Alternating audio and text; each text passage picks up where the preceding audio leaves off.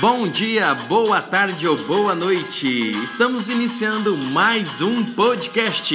Aqui quem fala é Lucas Faísca e vamos que vamos. Hoje o nosso tema é segurança do Bravecto. Nós já vamos iniciar fazendo aquela pergunta: por que que ele dura 12 semanas? Hoje nós vamos abordar uma parte mais técnica, nós vamos bem a fundo nesse tema. Alguns fatores estão envolvidos nesse tempo de permanência no organismo. Após ele ser absorvido, e isso acontece rapidamente, o produto fica praticamente todo ligado às proteínas plasmáticas e elas que são inertes nesta forma. Ela apresenta uma excelente distribuição tecidual.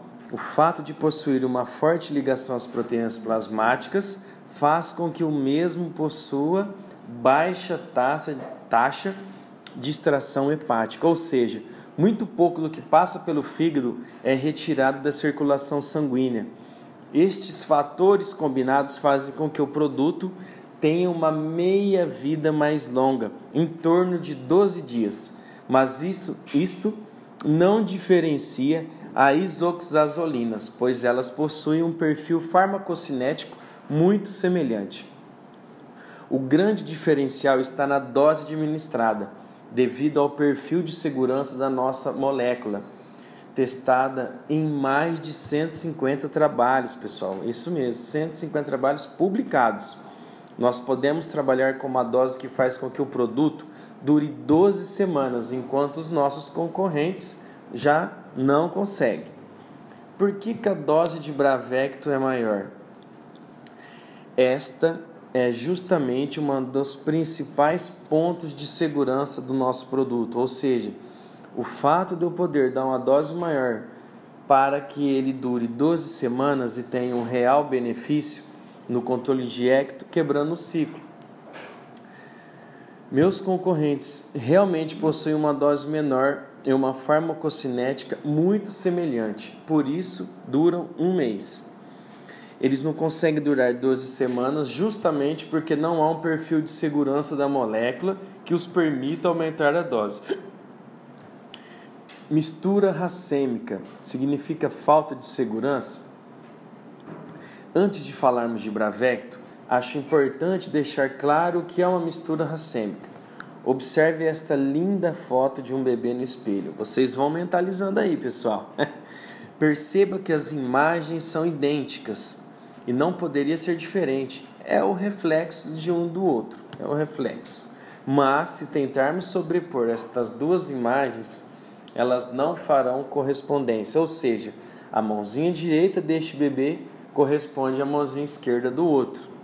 Em química, nós não vamos mais chamar estes bebês de bebês, e sim de isômeros, moléculas de mesma forma, mas de diferentes arranjos. E esses isômeros, quando assimétricos, eles refletem a imagem um do outro, mas não são sobreponíveis, ou seja, eles formam dois enantiômeros, ou seja, são isômeros assimétricos que, apesar de terem a mesma composição, eles não sobrepõem. São como uma imagem refletida no espelho.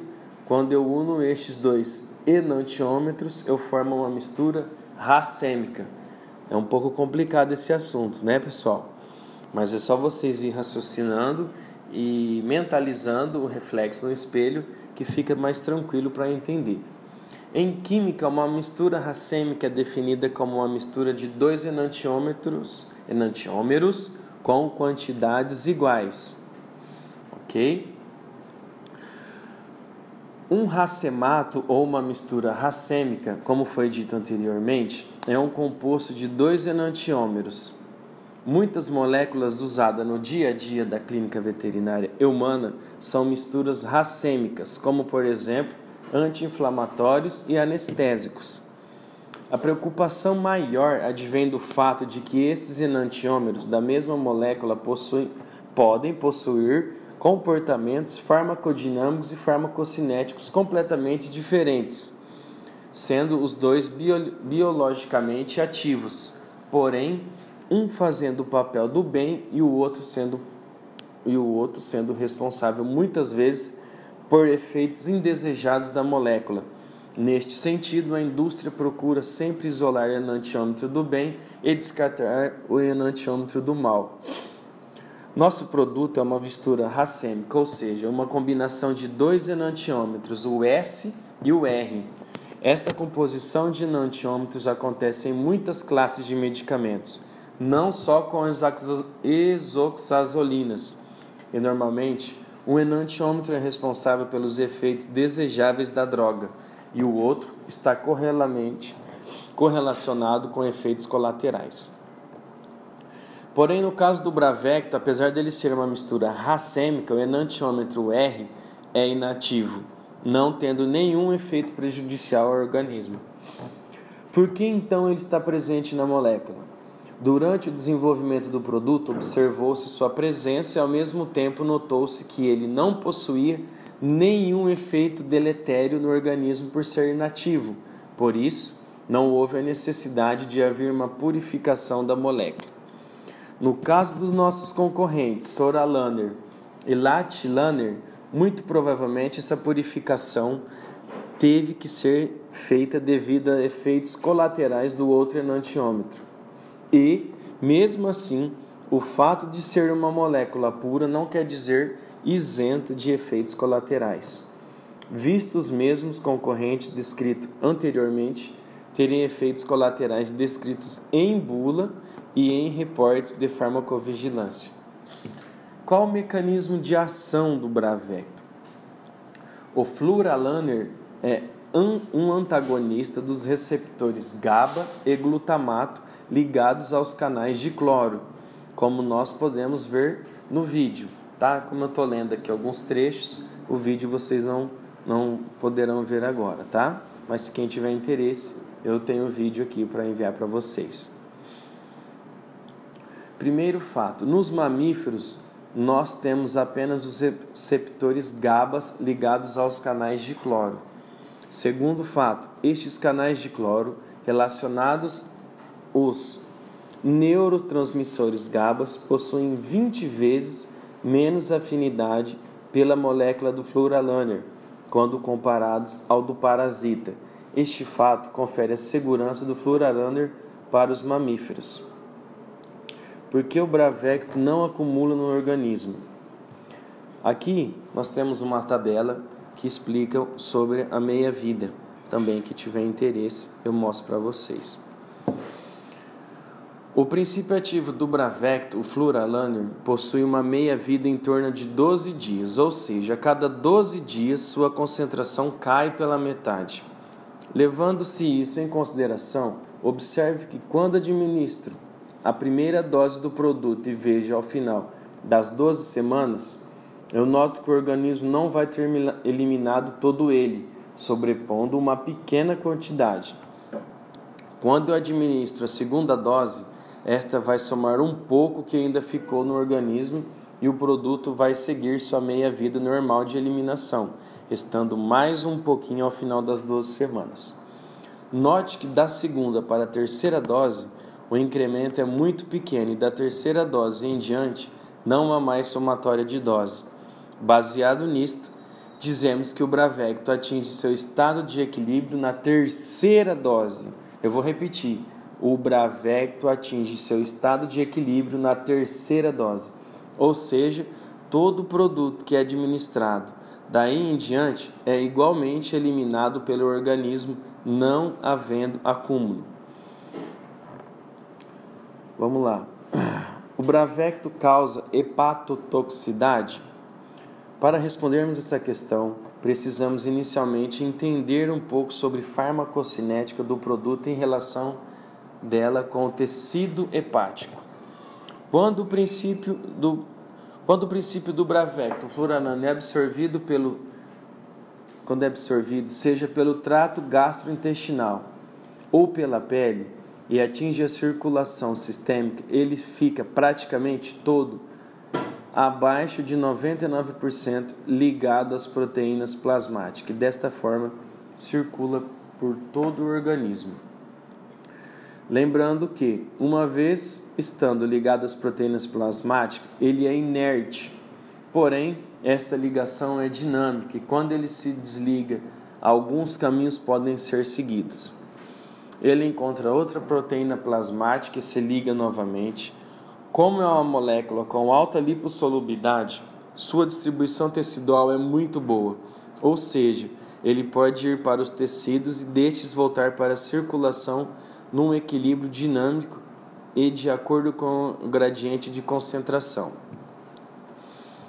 Um destes tecidos é o tecido hepático. O fígado possui uma baixíssima taxa de extração da molécula, o que significa?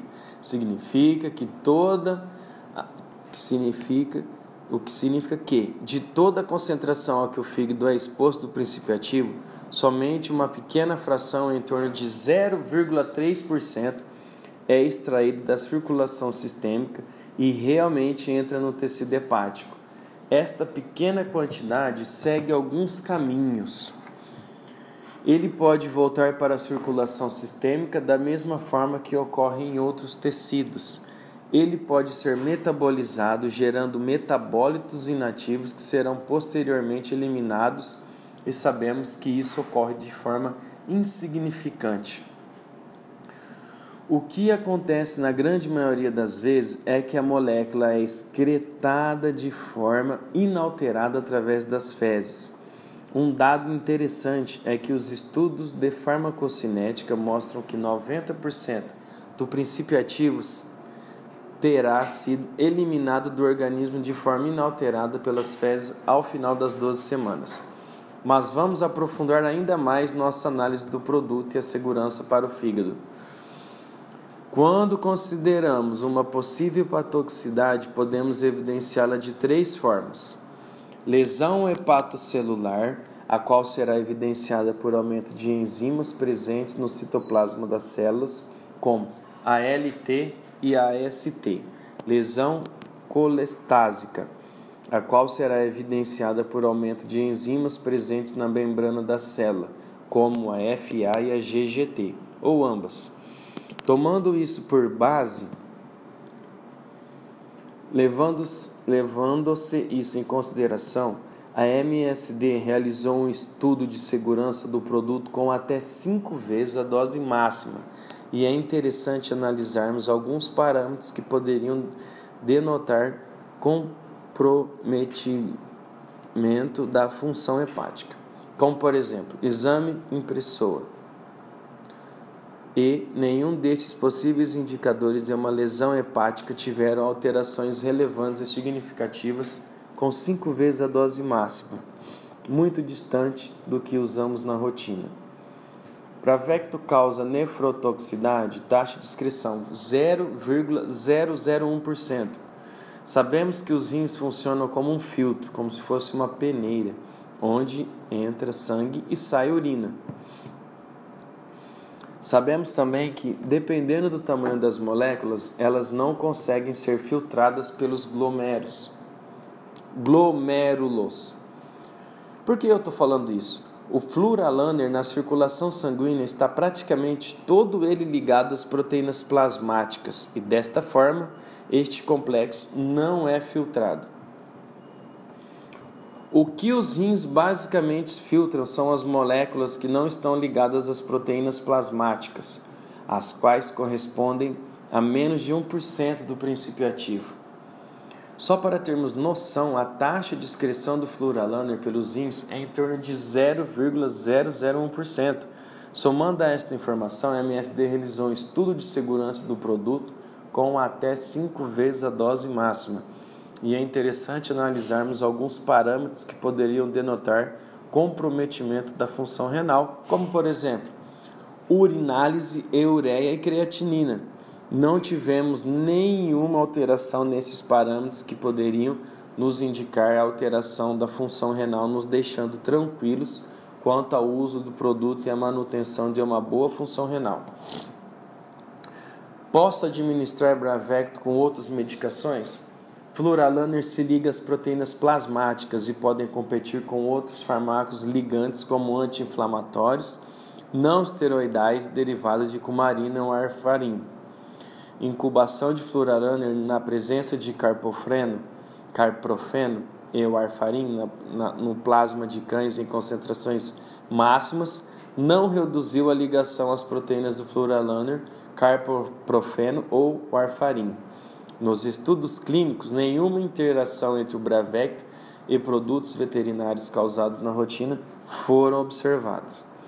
Agora vamos entender o que quer dizer a bula.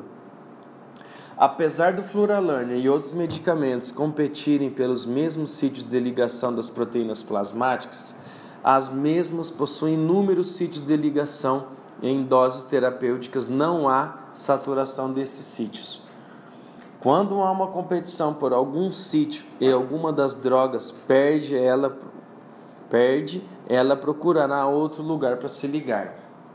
Além disso, há inúmeras proteínas plasmáticas para que o Flurarunner se ligue, não havendo uma especificidade de ligação com esta ou aquela proteína, como acontece com algumas drogas em relação à albumina.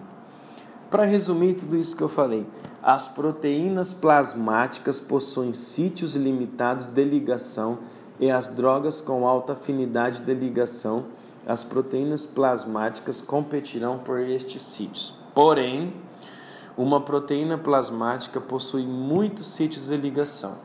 E na prática, e na prática clínica, acabamos por saturar muito poucos sítios de ligação de uma proteína plasmática, como pode ser constatado por esta tabela, que não tem aqui, né? Mesmo usando drogas com alta afinidade pelas proteínas plasmáticas concomitantemente. Por que no experimento que foi realizado o Flurarunner foi incubado com carprofeno e warfarin? Pois são drogas com alta afinidade pelas proteínas plasmáticas e mesmo assim não houve interferência na ação dessas medicações. Concluindo, como diz na bula, nenhuma interação entre o Bravecto e produtos veterinários usados na rotina da clínica foram observados. Bravecto causa problemas neurológicos? É importante conversarmos sobre este comunicado feito pelo FDA em setembro de 2018 e atualizado em agosto de 2019.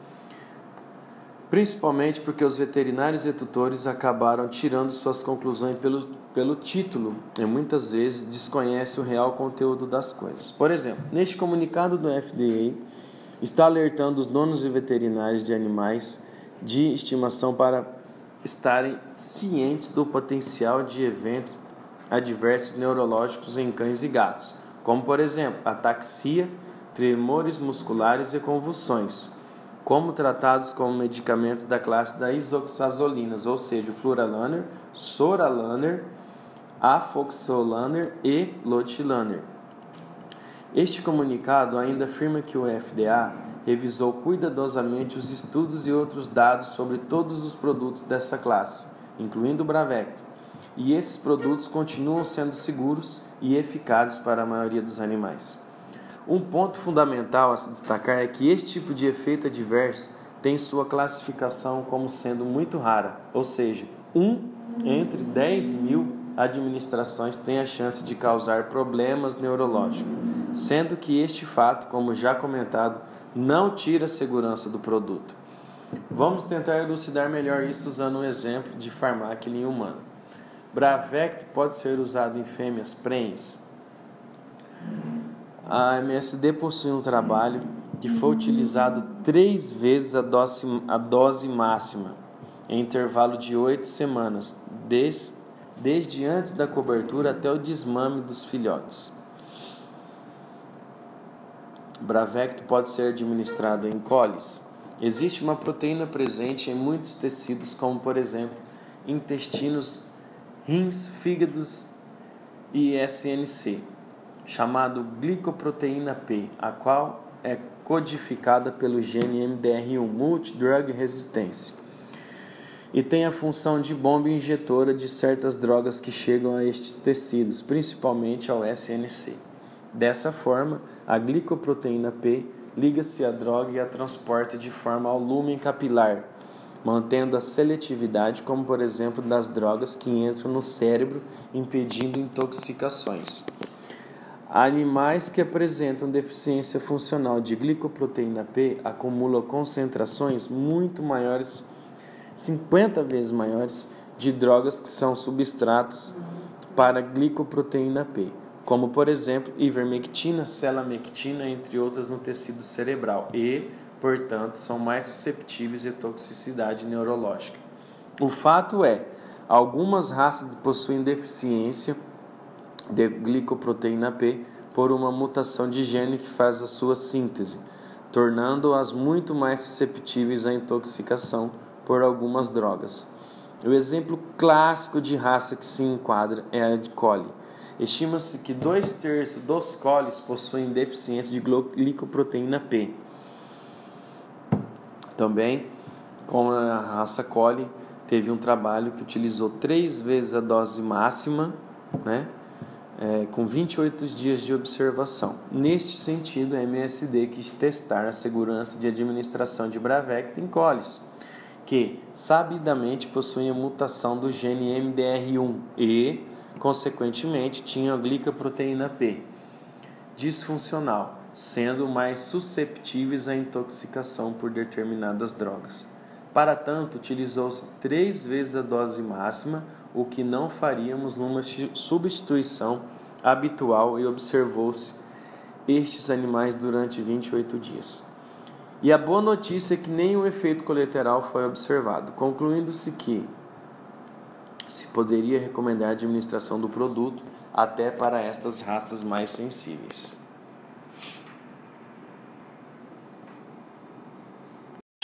Então é isso, pessoal. Estamos aqui encerrando mais um podcast.